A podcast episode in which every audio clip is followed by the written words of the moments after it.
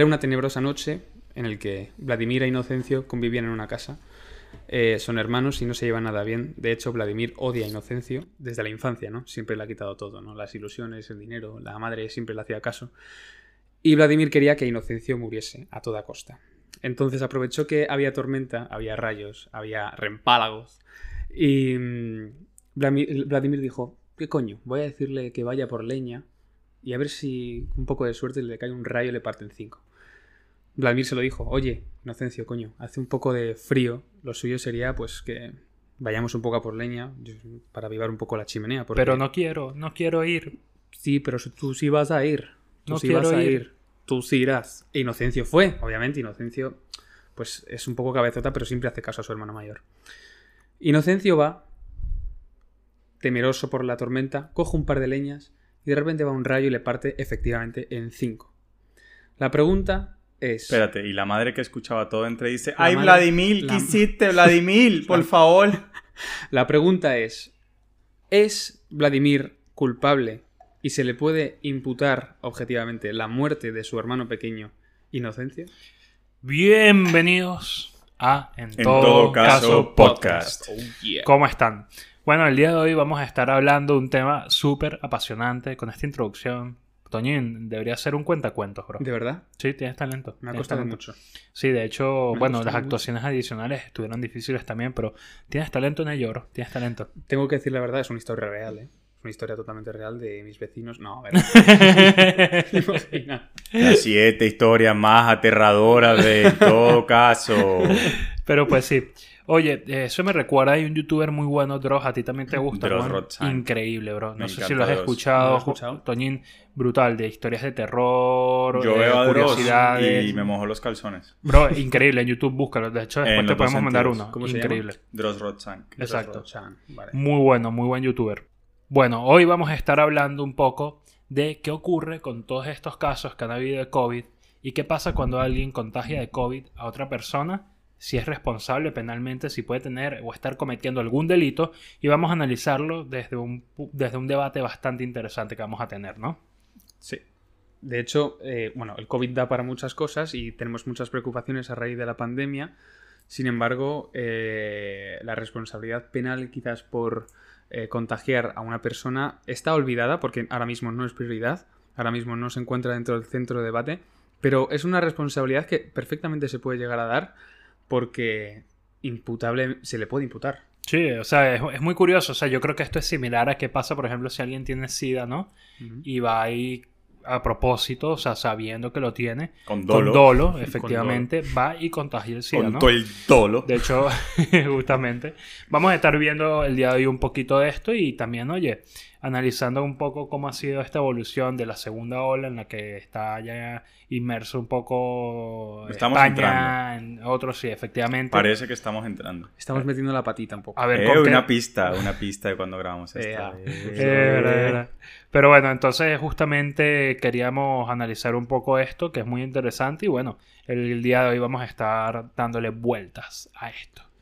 Pero bueno, sin más dilaciones, ¿qué opinan ustedes de la persona que sabiendo que tiene COVID va y te tose o te estornuda en la Un cara? desgraciado. Un Culpable. puto desgraciado. Es un cabrón. Un Culpable. desgraciado. Primero porque, coño, bro. Es conocedor y sabe las circunstancias en las que estamos y sabe las consecuencias que puede tener contagiar a una persona. Dentro de la incertidumbre que genera, cómo va a reaccionar esa persona ante el contagio que, de, la, de la persona que efectivamente le contagia. Entonces, por eso es una. Lo, lo que pasa yo también veo es que hay mucha gente que no tiene ni idea, Toñín. Mucha gente no sabe que lo tiene. O no Y quiere tener idea, ¿eh? Claro, y actúan como si no tuvieran nada o como si no hubiera ningún riesgo. No usan mascarilla, ¿sabes lo que te digo? Van por allí, estornudan, tosen, van en el metro y se te sientan al lado, que esto es una situación que detesto profundamente. Totalmente. Y este tipo de cosas que yo digo, oye, un poco más de conciencia, ¿no? Sí, el COVID ahora, a ver, al parecer es como la imbecilidad. Mucha gente la tiene, pero no sabe que la tiene. Y bueno, eh, también hay que atender a los, a los plazos, ¿no? Al, al- al- al- al tiempo, porque no es lo mismo haber contagiado a alguien, eh, en este caso sería de forma absolutamente ignorante, por decirlo de algún modo, sin saber que lo tenías. Cuando empezó la pandemia no sabíamos ni qué tipo de virus era, nada de, eso. A contagiarlo ahora que sabemos que la gravedad de la, de la enfermedad, que recientemente sabemos que se transmite, por ejemplo, por aerosoles que, que, están presentes en, bueno, eh, si mal no estoy porque no soy médico, en humos y vapores que puede expulsar el cuerpo humano, como el vapor del tabaco, el humo del tabaco y bueno, los vaos que expulsamos al hablar. sí, está claro. Mm. Eso que propone Juan es muy interesante, ¿no? hablar como que hay dos momentos de los que hay que evaluar el hecho de contagiar a alguien, ¿no? Quizás un primer momento, justo cuando empezaba la pandemia, que había un desconocimiento total, y luego un segundo momento, que es esta segunda ola, donde ya la gente sabe de qué va esto, ¿no? Pero bajo esa misma regla, yo me pregunto, algo que tiene un 4%, 5% de, de letalidad. Eso también es un factor importante a valorar, porque quiero decir, yo te puedo estornudar en la, cara, en la cara, ¿no? Sabiendo que tengo COVID, pero también sé que es una enfermedad que es difícil y toco madera, ¿no? Porque hay gente que ha estado muy fea y hay gente que ha muerto, claro. Pero que sí. Jesús, eso es discutible, depende del país, el porcentaje cambia. Sí, pero tampoco estamos hablando, por ejemplo, de letalidad. También hay otras acciones que llevan eh, consecuencias que no es necesariamente la mortalidad, sino unas lesiones, sino unas lesiones leves o graves, leves o graves, o, imprudentes o, dolosas. o del tipo básico. La pandemia, pues eso genera una serie de prioridades que, bueno, hay que atenderse antes, salvar vidas, eh, sanciones administrativas cuando alguien ve, bueno, cuando el Estado ve que alguien no cumple las normas. Pero yo sí creo que el sistema penal, el ordenamiento jurídico penal puede dar una respuesta a determinadas consecuencias por actuaciones dolosas o negligentes, en este caso imprudentes, por la, de las personas por el coronavirus. Sobre todo a estas alturas, que ya sabemos las medidas que hay, hay una prohibición de fumar en la calle, eh, hay prohibición de quitarse la mascarilla, hay reglas muy estrictas de cuándo se debe usar la mascarilla. Por favor, usen la mascarilla. Usen la puta mascarilla. Por favor. La mascarilla se tiene que usar, solo se debe de quitar cuando se está consumiendo alguna bebida, cuando se consume, no durante toda la reunión. Y también eh, eh, no es necesario quitarse la mascarilla para hablar, eso es importante, hay que evitar los contagios que nos vuelven y nos confinan, Paco. Y yo no quiero que pase eso. No, yo, yo no creo que, o sea, de verdad no pienso que se esté valorando una segunda un segundo, confinamiento. por los efectos económicos que tendría, ¿no? Pero esto es, abro debate, ¿no? Y abro debate porque quiero plantear algo. Como le gusta el debate. Me encanta. Como quiera quiero, papi. Oye, que por cierto, estaba pensando, todo esto del COVID va a dar para hacer por lo menos 10 temporadas más de Grey's Anatomy. Total. O sea, vamos a tener Grey's Anatomy por año. Pero no cerraron ya definitivamente esa serie. No, todavía están sacando la ¿Se imaginan de la 17 o 18. No la sigo, soy honesto, pero pero tiene casi mi edad. Increíble.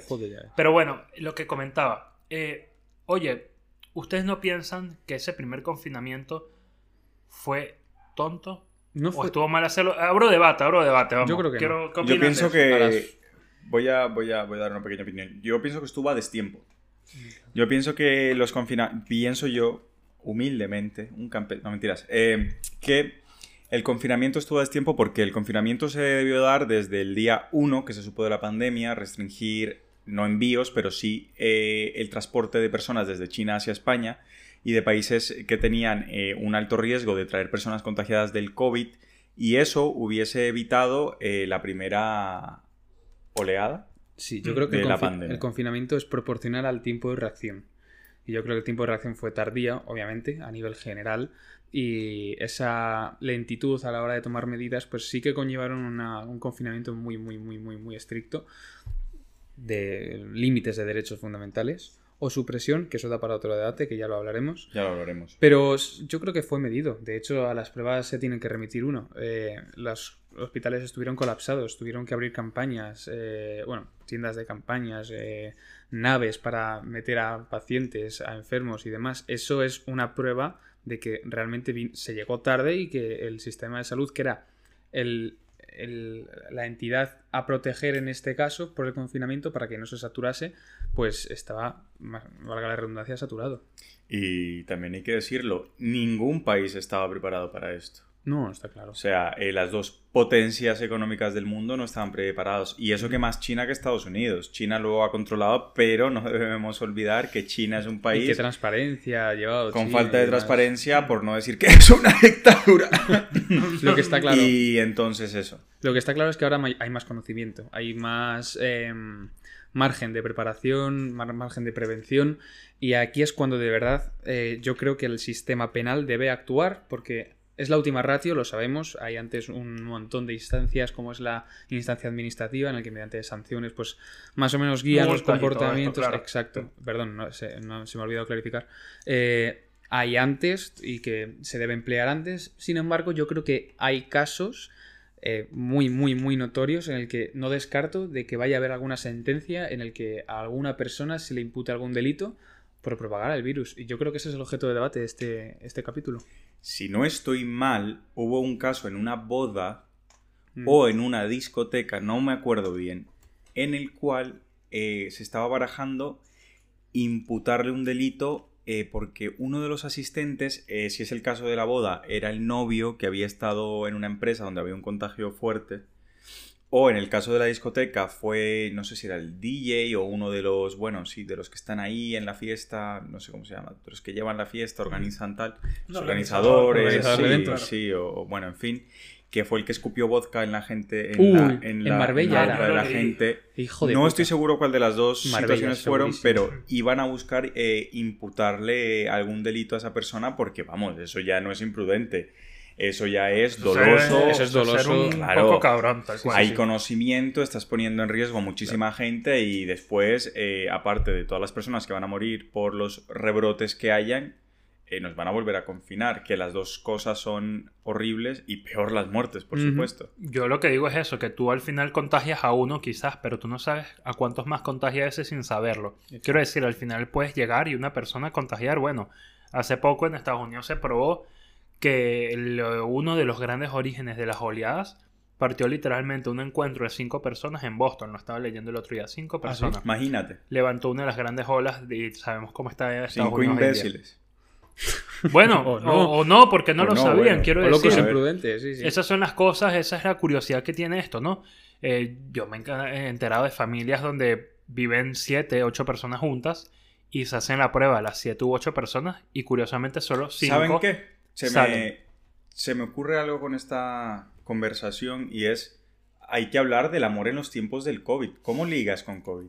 Uy, muy ¿Cómo decides con quién te besas? Mm, Eso, No, no, no. O Es sea, verdad, no, no, no. eso, en eso- tiempo eso es de verdad. pandemia. o Las sea, personas que ahora mismo, bueno, las personas que se basen en, en- en ligar en discotecas lo tienen jodidísimo. se les acabó el mercado. Se les se acabó les la acabó el fiesta, mercado. literalmente. Es o que- sea, tú imagínate, tú eres un papi chulo, delante tuyo hay una mami chula, ¿vale?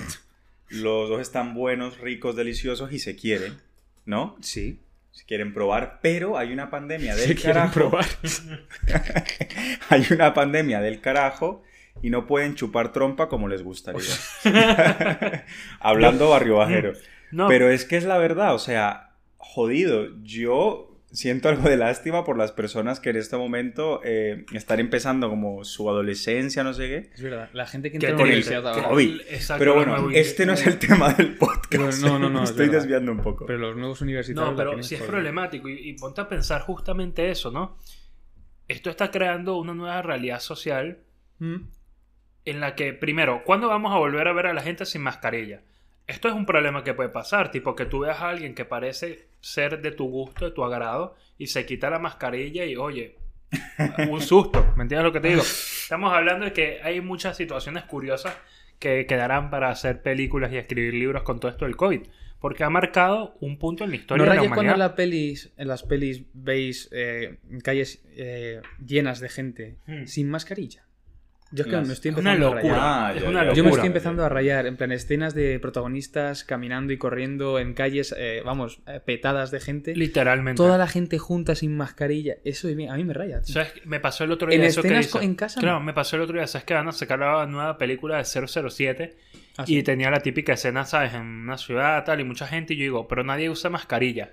Fue lo primero que pensé. Pero verga, brother, eso es como el porno, o sea, aquí, no, no, no, no, no, hablando en serio, en el porno eh, muchas veces no hay métodos de protección, pero todas las personas que participan tienen unas pruebas previas. Yo imagino que en las películas que van a salir ahora, Ah, bueno, claro, todas claro, las yo- personas tienen que tener un PCR, Claro, etcétera. no, lo digo por eso, no lo decía por Lo eso. decimos por eh, eh, lo que emula la realidad. Claro, la por, la ver, exacto, porque tú al final dices, esta película, a ver, obviamente no emula la realidad, vamos, coño, 007 no existe, O creo, o sí, la- o sí, la o escena, sí, y es ruso, Putin cuidado. Eso te iba a decir. El 007 de la vida real. Justamente, o sí, y es ruso. Pero lo que sí es real y que no tengo duda en esto es el impacto visual que te genera. Sí. Yo de verdad estaba viéndolo y el tráiler estaba brutal porque la van a sacar pronto. Estaba viendo realmente es el tráiler, ¿no?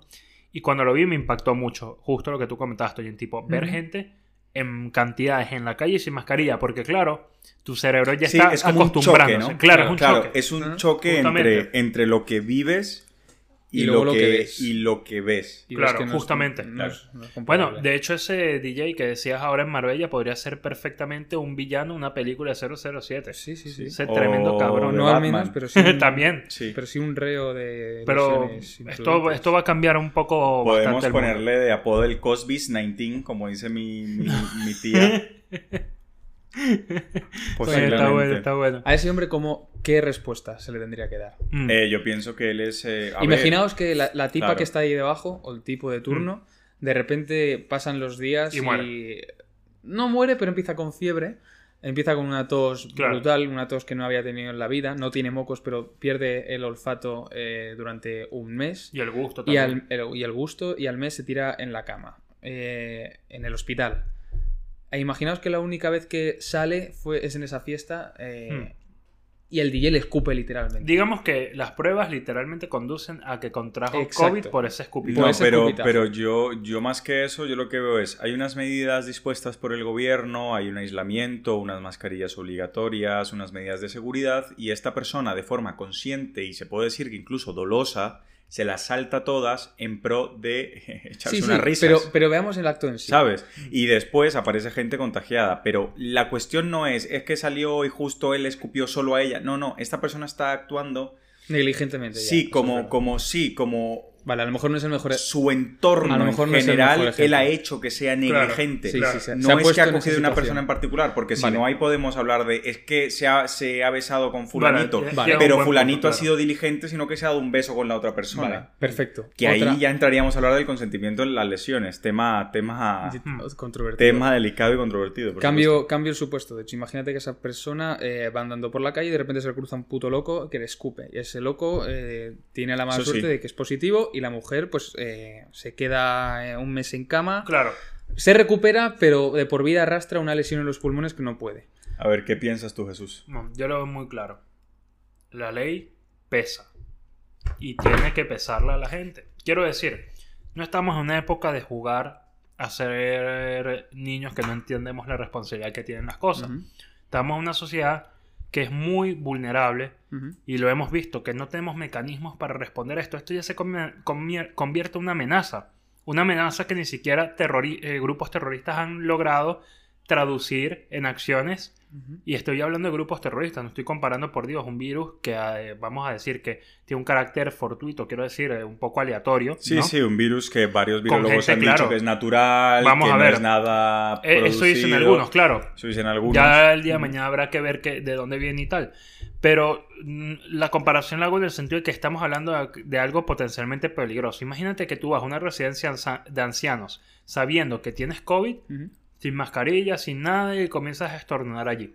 Coño, tú lo que estás haciendo capaz estás terminando de cometer y es ahí donde habría que valorarlo y es ahí donde yo creo que sí, que es perfectamente un hecho que constituiría un delito. Oye, eh, habría Bueno. que valorarlo y cuidado si no solo un homicidio múltiple de los ancianos que mueran a consecuencia, que sea probado, que sea derivado de ese hecho, ¿no? Está claro. Esto tiene que ver mucho con el ejemplo que tú Incluso, ponías a ver, también, eh, pero ah, eh, con esta figura que nos estás dando, constituye desde lesiones leves, lesiones graves, tentativa de lesiones, homicidio y tentativa de Es homicidio. que es un concurso al Todo final. depende, claro. O sea, eh, todo depende del resultado y del nexo Y la forma- causal sí, y la eh, forma de la de- imputación objetiva. y la forma Ah, de, y la forma de imputar bueno, Claro. cualquier delito a esa persona. Ahora pues. imagínate que esa persona no tuviera ni idea, ni idea de que Ah, tiene COVID. Claro, si no claro, tiene ahí ni cambia idea. un poco. Pero ¿qué es no tener ni idea? Eh, no tener ni idea es que literalmente no ha tenido ni fiebre, vamos, ningún síntoma que si acaso ha tenido, Claro. le dio como una alergia que estornudó justo Claro. cuando llegó allí y ya. Pero, ¿y si esa persona que no tenía ni idea, entre comillas, no creo me veis, como tú dices, sí tenía idea de que en su trabajo había habido un contagio fuerte, por ejemplo, Pues o entrare- tenía idea de que en su domicilio había una persona con Entraríamos a COVID, valorar eso si- ya no es tener ni si idea. ha, te- si ha tomado las medidas necesarias para Claro, saber es si que tiene o esos no. Estamos matices. hablando aquí ya de lo que viene a ser una imprudencia, ¿no? Sí, y aquí entramos correcto. dentro de lo que eran los errores vencibles O e invencibles. Y esto es un tema y una terminología muy de derecho, muy de Sí, sí. derecho penal, Que la tenemos que mascar bien. tal cual, pero que explicándola claro y raspado, ¿no? Para que la gente lo entienda de la manera más fácil. Un error es vencible cuando dentro del autor que Una comete... imprudencia- imprudencia. un- ¿Cómo? Una Una imprudencia, perdona, sí, gracias. Una imprudencia es vencible cuando el autor que comete dicha imprudencia podía haber actuado de otra manera a pesar de que supiera que había una posibilidad de que se produjera, en este caso, de que la persona que estornudó matara a alguien. Cuando hay ese espacio en el que pudiste tomar otra acción, es un error vencible. Vencible quiere decir que pudiste haber Que has actuado de otra tomado manera. las diligencias necesarias para poder cambiar Claro, la ese justamente. espacio de que si la persona Digo hubiese error, sido más justamente. diligente, hubiese Exacto. configurado un conocimiento que decidió omitir. Sin embargo, una imprudencia no vencible, es decir, invencible, sería aquella situación en la que si esa persona eh, hubiese tomado todas las diligencias posibles que como persona media, o sea, sujeto medio, es aquella persona mm, bueno, impuesta por la jurisprudencia que es eh, como debe actuar cada uno, si hubiese tomado todas las diligencias posibles no habría podido, podido evitar la acción, es decir, invencible, lo que la propia imprudencia dice.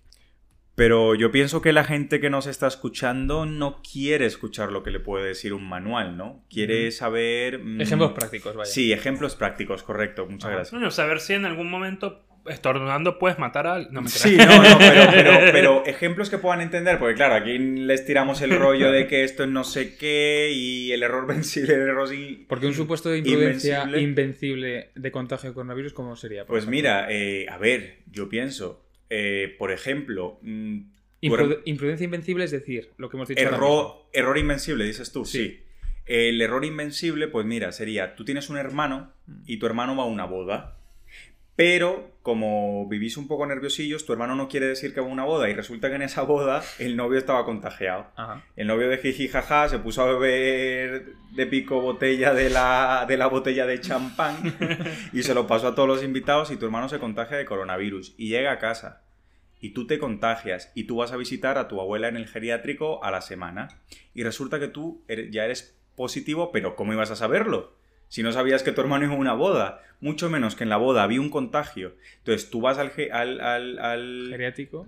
O a Sí, la bueno, a residencia. la, a la- sí, a la Residencia a la residencia y, y estás con tu, con tu abuela, con tu abuelo. Tú estornudas sin le saber que das tienes dos nada. besos, no, ni, ni eso, le das dos besos, has estornudado en tu propia mano, la saluda no sé qué, la contagias y se muere. Ahí es muy dramático. Es que se ha acercado al micrófono para decir que se muere. Y se muere. No, se pero muere. ahí estás en una causa de error invencible, por Claro, lo tanto claro. no tienes ningún tipo de responsabilidad penal Ajá. porque tú no tenías conocimiento de que podías causar un daño. Exacto. Tú acabas de hacer. Y, Era un error invencible. y aquí hay un concepto básico y es lo de la persona media. ¿Qué es la Exacto. persona media? Es lo que haría la mayoría de nosotros, de ustedes que nos están escuchando en este momento. ¿Cómo actuaría la mayoría? No digo todo, siempre hay algún imbécil que va a actuar distinto, eso lo sabemos. Pues ese imbécil que actúa distinto no lo consideran como persona media. La persona media es la mayoría de la gente como actuaría. Exacto. Y precisamente ante este caso, la mayoría, si estornuda, no lo haría pensando que va a matar a alguien. No sabría que Claro. puede matar o llegar a producir la muerte en alguien. Esto sobre todo si lo valoramos en la primera oleada.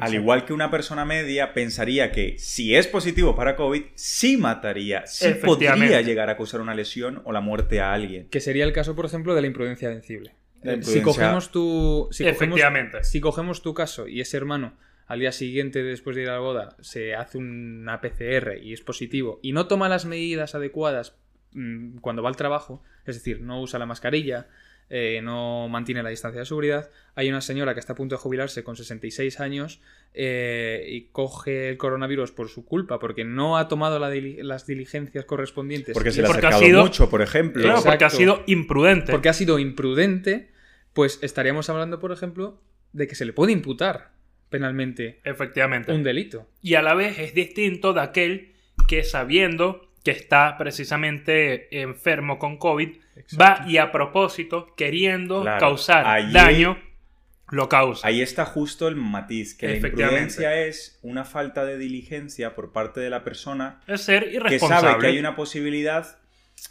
Un ejemplo que me pusieron a mí que me gusta mucho. Tú sabes que puede pasar, pero no quieres que se produzca el resultado. Eso es la imprudencia. Y el dolo es cuando tú sabes que puede pasar y quieres el resultado. Ahí, ahí se empieza a configurar o se configura directamente el dolo. Sí, justamente. Y por eso también conviene analizar, bueno, como habrán visto, esto es como una suerte, una escalera, ¿no?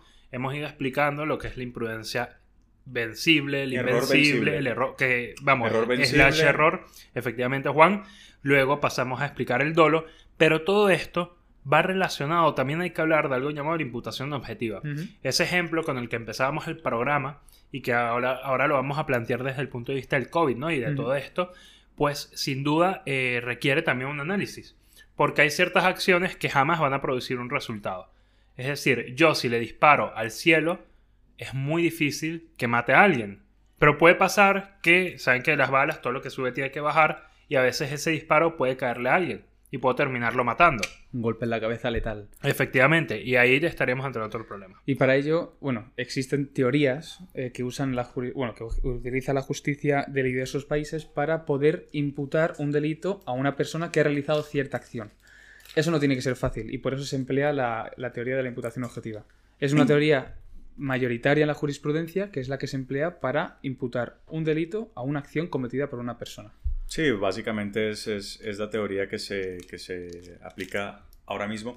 Y incluso dentro del ejemplo de, de Jesús, todo es, todo, todo, es inter- todo es interpretable. O sea, como el mismo Jesús dijo, aunque parezca imposible que matemos a alguien disparándole al cielo, la bala cae y podemos matar a alguien. Efectivamente. Y se penal- puede configurar como una imprudencia Exacto. o se puede configurar como dolo. En ese caso en concreto, pero porque el derecho Claro. penal se centra siempre como en dolo cada es más caso difícil, ¿no? Pero, Claro. y, en, pero igual. y en cada supuesto en concreto. De Sí. ahí que no se permita la analogía, por ejemplo, entre supuestos. Tal cual. Claro. A mí me gusta mucho, nunca. a mí me gusta mucho un ejemplo, ¿no? Cuando hablamos de imputación objetiva, ¿no? Que es un clásico y esto se puede llevar perfectamente al COVID, ¿no? Clásico.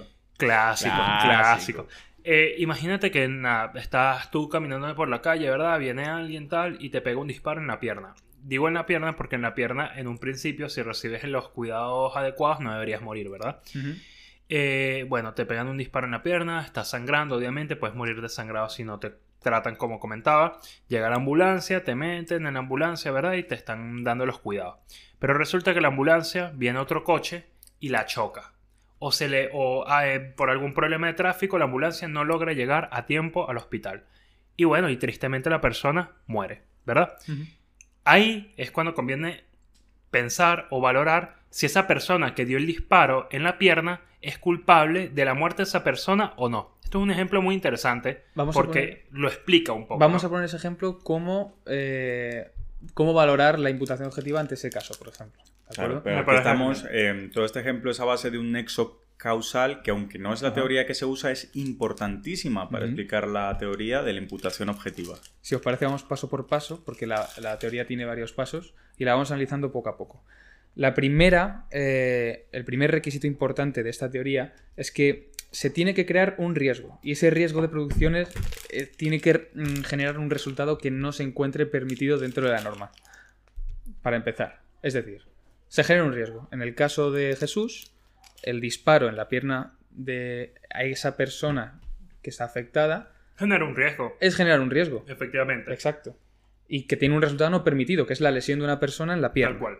Entonces, por imputación objetiva, en teoría, eh, esta parte o este requisito se cumple. ¿no? Totalmente. claro. Totalmente.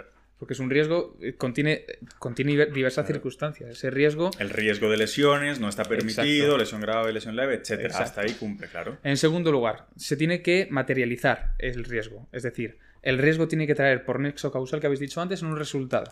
Es decir, el disparo necesariamente tiene que traer un resultado. Aquí es donde tenemos... la- Aquí está el problema. Aquí está el problema. El resultado de ese riesgo sería la lesión de esa persona en la pierna. O no, no lo sabemos porque pasa otro sabemos. acontecimiento. Exacto. Mm, Por nexo causal es la lógica, Lo- ¿no? Presente. claro, pero por nexo causal se presume que un disparo en una pierna no mata. Exacto. Claro. Por nexo causal, Claro, de- claro. Si te toma la... Si se toma... si te disparan en el pecho, También si te con que disparan te en la disparen. cabeza. Claro. También, claro, yo estoy suponiendo que un arma de fuego. Lo que has dicho No, tú no, que- pero no es una 9 milímetros que una Sí, Kalashnikov.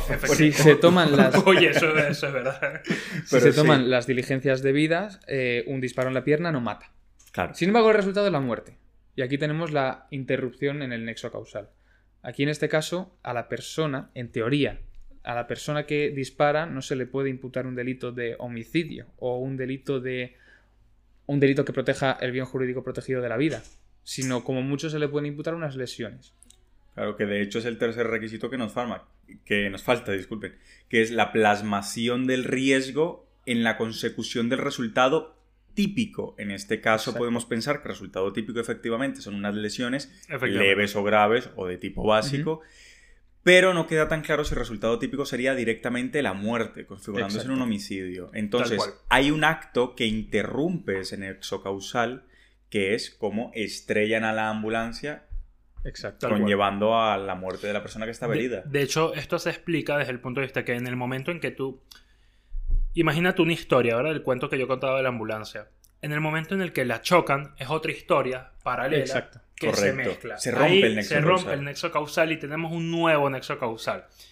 Y desde ese punto de vista, y desde el punto de vista de esta teoría, esa persona que disparó en la pierna sería únicamente responsable de un delito, o bueno, culpable de un delito de lesiones. Desde ese punto de vista. Dentro de esto, ya bueno, la pericia que tenga cada abogado o que tenga Exacto. cada persona que se atreva a argumentar puede pintar los hechos de una manera u otra, ¿no? Pero en principio, según esta teoría, sería así. Pero yo quiero retrotraer este ejemplo al COVID. Por ejemplo, ¿qué pasa si yo me encuentro en un pueblo? ¿Vale? En un pueblo sin muchos habitantes, sin un hospital principal. Ponle un nombre al pueblo. Eh... Talavera de la Reina. Perfecto. No, joder. sí. no quiero poner un nombre tan concreto. Vamos a ponerle Macondo, que es un nombre de ficción de Gabriel García Márquez. Vale, perfecto. Estás Estoy en Macondo. Macondo. Vale. Vale. Eh, pueblo de la provincia de no sé cuál en España. Vale. No me interesa qué comunidad autónoma es, ¿vale? Entonces, yo estoy en Macondo y yo sé que tengo COVID. Pero, ¿Lo sabes? sí. O sea, tienes la, Sí, sí, el sí, conocimiento sí, de- sí. Digamos me que en tu, PCR yo en tu casa COVID. tienes un mini laboratorio y tú mismo agarraste y te hiciste tu Exacto. O voy al hospital de turno y también me hacen un PCR. Eso también es posible. Perdón, es que ayer estaba viendo Breaking Bad y bueno, me quedó la idea de... Uh, interesante. Bueno, en fin. Y decido cogerme una casita, un, un Airbnb, me voy para el pueblo, no sé qué. Y me quedo ahí. Y ¿En resulta. En Macondo. Ah, vale, vale. Y resulta que, eh, bueno, sí, llevo mi mascarilla, no sé qué, pero en un momento me encuentro a Paco y me quito la mascarilla. Y Paco, me- tu amigo de toda la vida. Paco, mi amigo de toda la vida, que es vecino de. Macondo desde el año 67. Exacto. Y entre jiji jaja le digo, Paco, eh, mira lo que me ha pasado y le escupo. pero con ganas. Pero sin intención de, de- de- de hacerle nada. Vale. O con intención. Ujú. Paco No, se no, no, no. De- en plan, delimita eso. Concreta. Con y sin intención. con intención. Con intención. Vale. ¿Qué carajos? Con intención. Eso es dolo, querías hacerlo. Exacto. Porque ahí. Quería se- escupirle. Vale. Querías Y quizás que se contagie, porque Paco es mi amigo, pero es un poco gilipollas. Pero te- Entonces, Paco se contagia y Paco va al hospital. Y le dicen que, bueno, que su COVID es tratable, no sé qué, no sé cuánto, pero mm, hay deficiencia de suministros. Coño. Uy. Y Hostia. Paco se muere, pero no se muere, o sea, sí se muere por el. COVID, pero, Pero. no exactamente por el COVID, sino si hubiese los suministros necesarios, Paco hubiese sobrevivido. Pues sería el mismo. Y ejemplo. esos matices son complejísimos. Yo no puedo dar la respuesta no sé. a este supuesto porque ha habido dolo, ha habido un contagio intencional, pero también ha habido otro factor Que ha alterado, que es, claro, claro, que ha que ha alterado el curso el causal. nexo causal Mira, que es ha que- llevado a la consecución de resultados. Totalmente, es lo que te digo, que al final, y estas son las cosas, ¿no? Dentro del propio derecho y esto que dicen de que los abogados a veces son muy de agarrarse a los detalles, pues es que es verdad, un detalle como ese es básico para estar preso o estar en libertad. Estamos hablando aquí no de cualquier cosa, ¿no? Y ahí es cuando tú tienes que saber manejar un poco estos matices a veces y entender que, oye, que sí, es perfectamente posible que alguien, y de esto ya vamos a comenzar a ir viendo lo que van diciendo eh, los jueces, Sí, todas sí. las sentencias que vayan a ir saliendo, porque hasta ahora todavía es algo nuevo, es un terreno que se está explorando, empezando a explorar.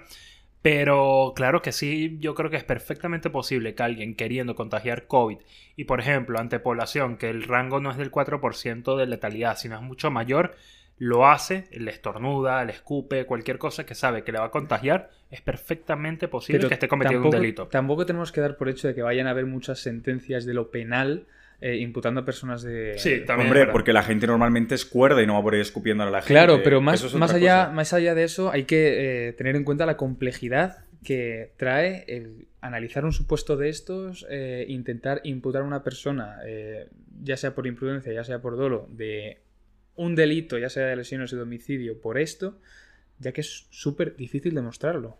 Y es que te- Justamente.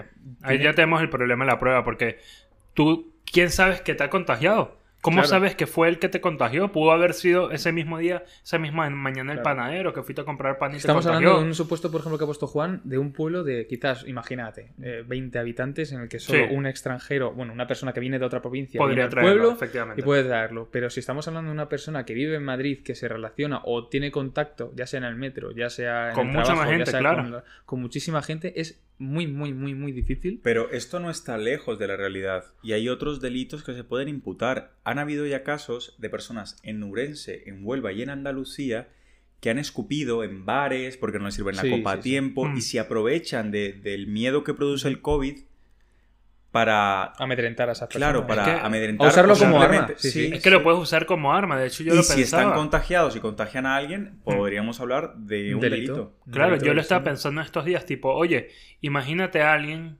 imagínate tú, uno mismo, tal, estás molesto con alguien, no tienes COVID, no tienes nada, pero tú agarras y escupes, o agarras y dices, mira, tengo COVID, muévete o dame lo que quiero o te escupo. Sí, sí. Por el terror que hay, eso también se puede usar precisamente como una amenaza. Puede también constituir un delito de amenaza, Y- ¿por qué no?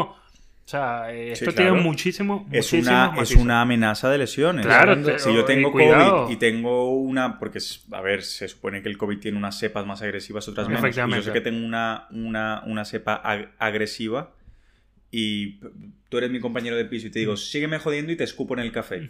Sí, sí. Una No, puede, puede ser una amenaza de Es lesiones. verdad, no, no, perfectamente, es que es De todas formas, la y yo sé que tú tienes asma, por ejemplo. Es verdad, sí. eh, que soy débil, que Claro, soy eh, una que es una persona, riesgo, vulnerable. Claro, es vulnerable, efectivamente. De todas formas, y a la hora de imputar delitos por enfermedades, España, bueno, ni España ni el mundo es. eh, Argentina sí.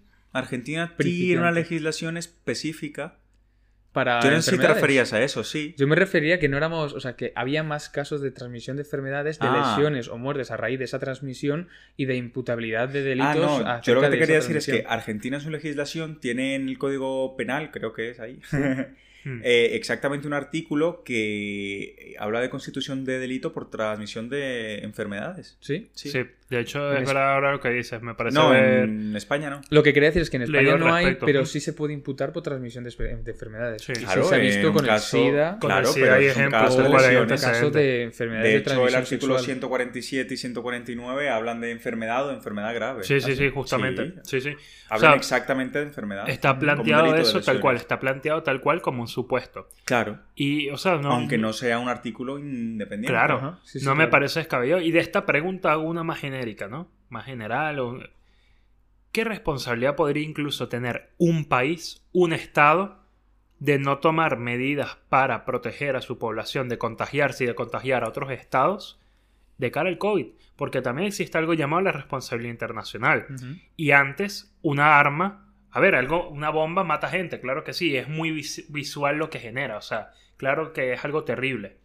Pero también a veces hay bombas, digo bombas entre comillas, o armas que no vemos, como puede ser un virus, que también acaban con la vida de la gente. Y esto sigue siendo también, entraría dentro de uno de esos supuestos, ¿no? Eso es mucho más complejo, Jesús, porque te pongo un ejemplo. Imagínate que la ciudad de Pripyat, donde pasó lo Sí, de claro. Chernobyl, imagínate que no quedaba donde queda, sino que era frontera con, yo qué sé, con Mm. Lituania, Mm. ¿vale?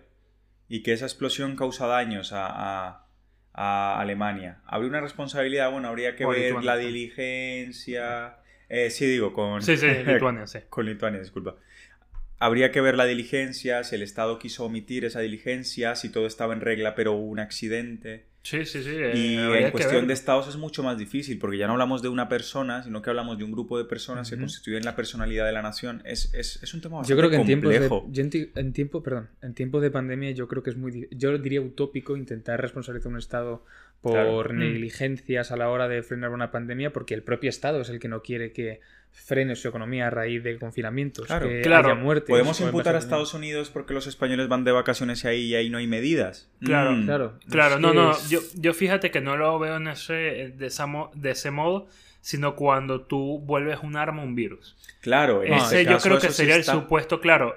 Pero cuando se vuelve un arma un virus, lo puedes hacer voluntariamente y manifiestamente, creando un virus, eh, desde tus laboratorios liberándolo. A ver, esto es un poco de ciencia ficción, ¿no? Pero también lo puedes hacer de modo aparente, es decir, fingiendo que estás tomando Sí, sí, sí. medidas y en verdad lo que estás haciendo es una política para contagiar el virus en otros estados, tú ya teniendo quizás modos de combatirlo.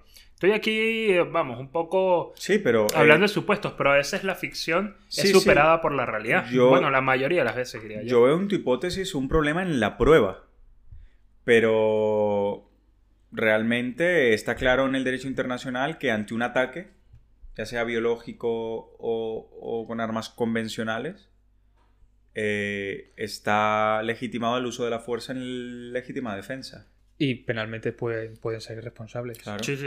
Pero bueno, a mí, a mí me- de- yo no sé si quieren opinar algo más a- en, en el tema, pero a mí me suscita especialmente como dudas eh, la hipocresía con la que se ha tratado a los sanitarios, ¿no? Sí. No sé qué piensan. Al principio de la pandemia todo el mundo estaba, uh, sí, los sanitarios, soy lo mejor, no sé qué. Sí. Pero llegó el verano, la gente se olvidó de los sanitarios, los sanitarios ya no importan, vamos a disfrutar, si me contagio qué más me da, y los sanitarios pues preocupados, expuestos Sí. Yo, y algunos mal pagos. Sí. Yo parto de la base de que eh, marzo, abril, mayo fue una situación totalmente sobrevenida y ahí es imposible eh, o muy difícil eh, valorar la, la futura acción de los sanitarios. Complicado. es muy complicado. Sin embargo, estamos en septiembre ya y los sanitarios es que no tienen todavía medios o demandan muchos medios que ahora mismo no tienen y que yo pienso que se le debe dar una prioridad prioritaria, valga la redundancia, que yo creo que es una prioridad que no se está dando hoy en día, tal y como lo exigen ellos. Y yo no creo que ellos tengan la necesidad de, de mentir o de engañar o de Hay querer unos que no manipular. han tenido ni vacaciones. No han tenido vacaciones y ay, seguramente hoy en día sigan teniendo eh, Hmm. escasez de medios a la hora de batallar el virus, que es que se está volviendo Es a, que, a aparecer. Claro, y volviendo a yo, aparecer. yo cuando reflexionaba un poco si la primera cuarentena había servido o no, lo hago pensando en la situación de ahora, ¿no? La primera, desde mi punto de vista, era necesaria. Y de verdad lo debo decir, creo que sí, había que tomar medidas urgentes. No sé si tenía que durar tanto. Ahí no soy experto, no lo sé. Pero sí creo que había que tomar medidas para comprar tiempo, para ganar tiempo, sobre todo ante una emergencia que nadie sabía cómo actuar. Ya a estas alturas, yo creo que más que eso es que la gente ya debería estar un poco más concientizada de cara a esto. O sea, porque ese mi importaculismo, esas ganas de hacer sí. lo que tú quieres antes de ver qué daño puede hacer, es el verdadero problema que hay que enfrentar aquí.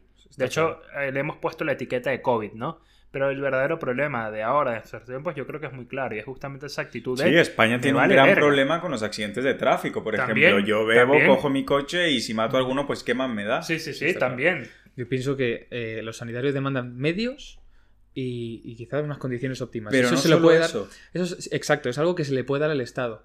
Y nosotros desde nuestras casas difícilmente po- podemos sí, pero a mí me darle impresiona algún... cómo los jóvenes ahora se han olvidado de los aplausos. Claro, es lo que yo quiero están llegar a por decir. ahí, todo O les sea, da igual y la no- mascarilla yo no voy a ser quien el que- no sé qué. Yo no voy a ser quien el que... No solo los jóvenes, Juan, porque fíjate que Sí, he visto pero mucho... ahora al parecer es mayoría. No, de hecho es lo eh, he leído mucho de este tema, ¿no? Y también esto es lo que vamos a estar hablando en un capítulo próximo, no se lo pierdan, sobre cómo a veces los intereses eh, que tienen distintos lobbies, y digo de cualquier ideología, aquí estoy metiéndolos a todos por igual, la manifiestan por medio de los medios de comunicación y son capaces de moldear la opinión pública. Sí, los jóvenes son culpables y sí es verdad que somos culpables muchas veces de no cuidar, de no eh, cuidarnos para cuidar a los demás. Pero no solo los jóvenes, Juan. Yo también he visto mucha gente mayor, muchísimo, mucho adulto contemporáneo que no se cuida. Entonces yo creo que es un problema que decir que es un problema de los jóvenes, de la gente de edad media, de la gente de, tercera edad, eh, no lo veo allí. Yo creo que es un problema muy generalizado, de hecho. Yo es lo que iba a decir antes. Yo no voy a ser quien para yo no soy la persona que va a ir al Congreso y va a aprobar unos presupuestos generales para dar más partidas a los sanitarios. Eso yo creo que es responsabilidad de los políticos. ¿Por qué no? Toñín for president. sabe. El día de mañana no, definitivamente. Pero lo que sí podemos hacer. Pero lo que sí podemos hacer entre todos, y yo creo que eh, aquí meto en el mismo saco a jóvenes, adultos, adultas, a ancianos. ¿Y a dónde nos vas a llevar en ese saco, bro? A. a, Ay, pillín. A tomar las medidas necesarias. Claro, claro. A mantener la seguridad. Si nos tenemos que quedar en casa eh, cuando nos lo recomiendan las autoridades sanitarias, eh, pues nos quedamos en casa y es lo que podemos aportar nosotros. Y yo creo que es el mensaje que hay que con el que hay que afrontar la segunda ola. Es decir, que tenemos que tener todos una, una única solución, una única vía una un único objetivo, que es evitar que esto vuelva otra vez a, los niveles de marzo.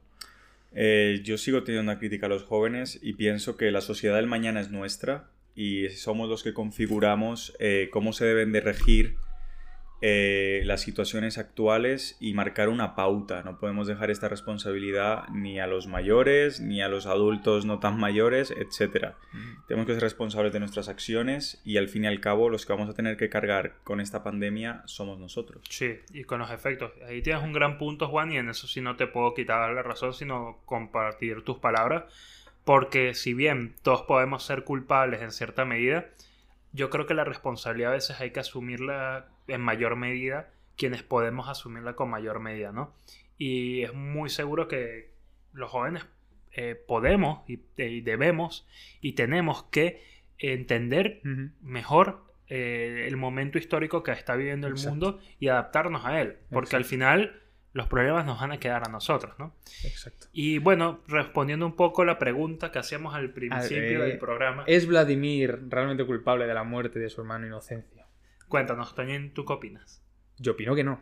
Yo opino que no, porque al igual que en los supuestos que estábamos diciendo antes, el riesgo no es inherente al resultado. Hay un nexo causal. Vladimir, no sabe que sea un, dios de los truenos y tal. No sé que sea tormenta de los X-Men. Exacto, no tiene la capacidad para mover los rayos y partir en cinco al hermano, con lo que ahí se rompe el nexo causal. Vladimir se libra y el pobre Inocencio se queda sin justicia divina. Correcto. O un ejemplo bastante más fácil, eh, decirle a una persona adulta eh, hay un río con un rápido bastante fuerte. Salta, salta, hombre, salta, que no eres un valiente. Y el otro salta, pues oye, mira. depende, depende también de la, condición que tenga. No, no, una persona adulta con plena capacidad mental. Ah, ya, claro. Por eso quería recalcar que era adulta. Vale, vale, vale. Mm, pues mira, si el hombre se lesiona o el hombre se muere, pues es haber tenido un poco más de cabeza. Yo no sé si Vladimir Inocencio, la verdad, culparlo por lo que le pasó a su hermano es complicado. Pero sí puedo asegurar una cosa. Y es que no me importa. no, mentira. Déjenos en sus comentarios qué opinan. Si es culpable de la muerte de su hermano o no. Esto ya dependerá de lo que cada quien vea, ¿no? Esto ha sido todo por hoy, señores, y nos veremos en un próximo capítulo de En todo caso. Chao. Hasta luego.